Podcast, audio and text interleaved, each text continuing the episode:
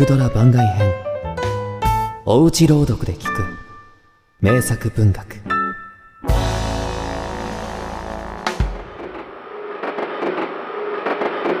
教えと旅する男。江戸川乱歩。ある暖かい薄曇った日。魚津へ蜃気楼を見に出かけた帰り道でのこと。私が乗った二等車には私とただ一人の先客がいるばかり男は40歳にも60歳にも見える西洋の魔術師のような風采をしていたそして旅行には似つかわしくない額のようなものを持っているのが興味を引いた。すると男は前置きもなく、これでございますか。そう言うと長い指で風呂敷をほどき窓のところへ立てかけた。額には二人の人物を描いた教えが収められていた。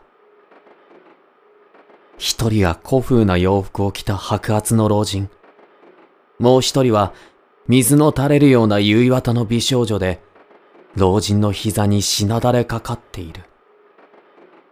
私は、教えの細工の精巧なことに驚いた。虫眼鏡で覗けば、毛穴や産毛までも見えるのではないか。男は、私を見て言った。この二人の身の上話を聞きたいとは思いませんか？私は、うなずいた。すると男は、世にも不思議な物語を始めた。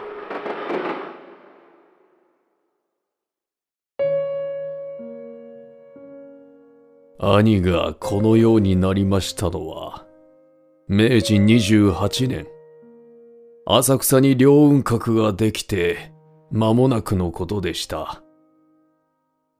両雲閣というのは、まあ、どこの魔法使いが建てましたものか、とんでもなく高いレンガ造りの塔で、東京中、どこからでもその赤いお化けが見られたものです。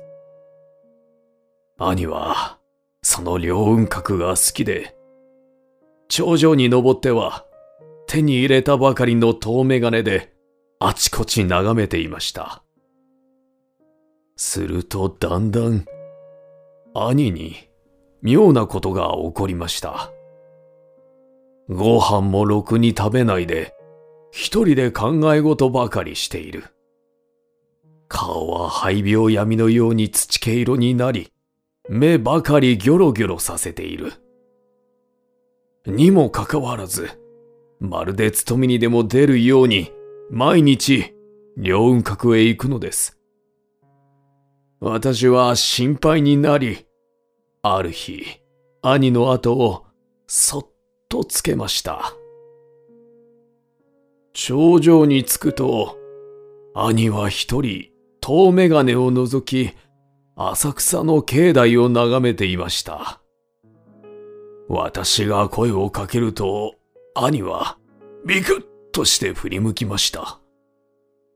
そうして、気まずい顔をして、秘密を打ち明けました。兄は、一月ほど前、両雲閣に登り、遠眼鏡で観音様の境内を眺めていたとき、人混みの間に、ちらっと、それはもう何とも言えない美しい娘を見たそうです。その瞬間、兄はびっくりした拍子に遠眼鏡を外してしまい、娘を見失ってしまいました。以来兄は毎日、その娘を探しているのだそうです。話し終えると、兄は、再び熱病闇のように遠眼鏡を覗き始めました。すると、突然、不思議なことが起きました。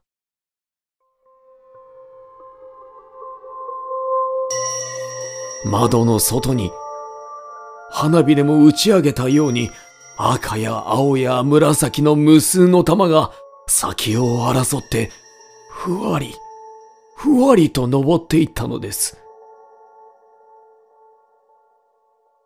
見下ろしてみますと、どうやら何かの弾みで風船屋がゴム風船を空へ飛ばしてしまったようでした。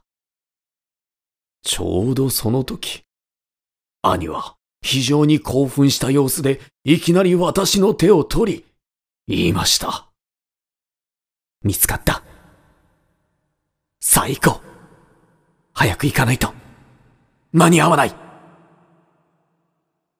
そうして私をぐんぐんと引っ張るのでした。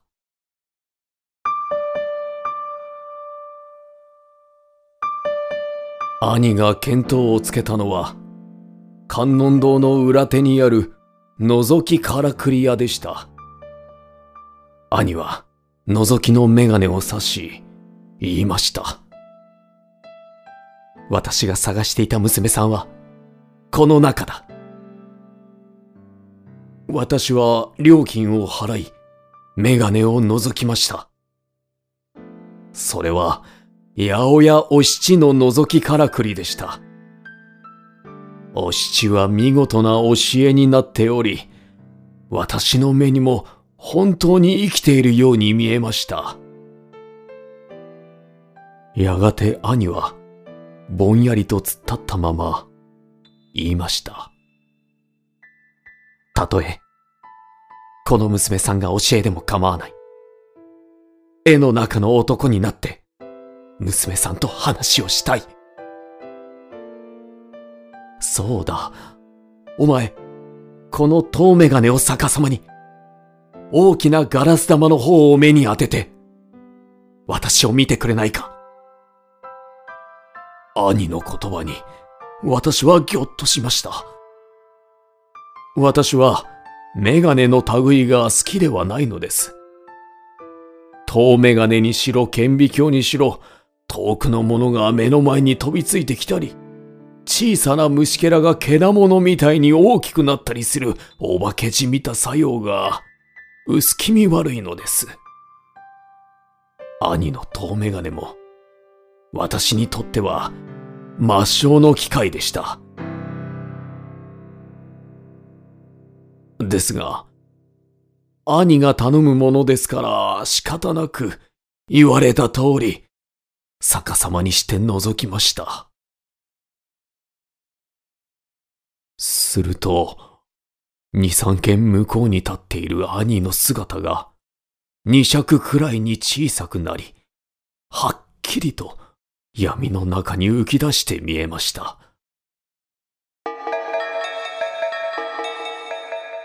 多分、兄が後ずさりに歩いていったのでしょう。みるみる小さくなって、とうとう一尺くらいの人形のようになってしまいました。そうして、ずっと宙に浮いたかと思うと、あっと思う間に闇の中へ溶け込んでしまったのです。私は怖くなってメガネを離し、兄さんと叫びました。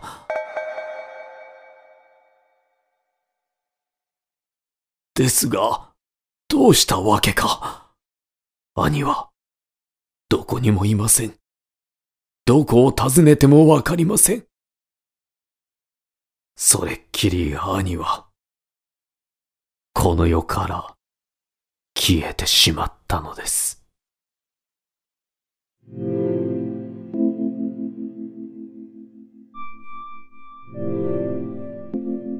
ですが、私は思うのです。恋が実り、兄はどんなに幸せでしたでしょう。娘の方も兄のこれほどの真心をどうして嫌に思いましょう。私はその後、なんとかこの絵を手に入れ、一緒に旅をしました。二人に新婚旅行をさせてやりたかったのです。今日のように絵を窓に立てかけて、外の景色を見せてやりたかったのです。あれからもう30年になります。悲しいことに、兄の方は教えになっても、私たちと同じように年をとっています。ご覧ください。25歳の美少年だった兄が、すっかり白髪になって、顔には醜いシワが寄ってしまいました。兄にとっては、どんなに悲しいことでしょう。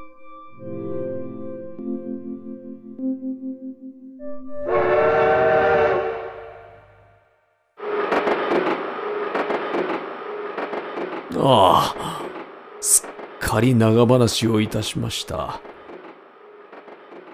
しかし、あなたは、わかってくださいますね。他の人たちのように、私を狂っているとは、おっしゃいませんね。どれ、兄さんたちもくたびれたでしょう。今、休ませてあげますよ。そう言うと、男は額を風呂敷に包んだ。その刹那、教えの二人の顔が少し崩れて、ちょっと恥ずかしそうに私に微笑みを送ったように見えた。男はそれきり黙り込んでしまった。私も黙っていた。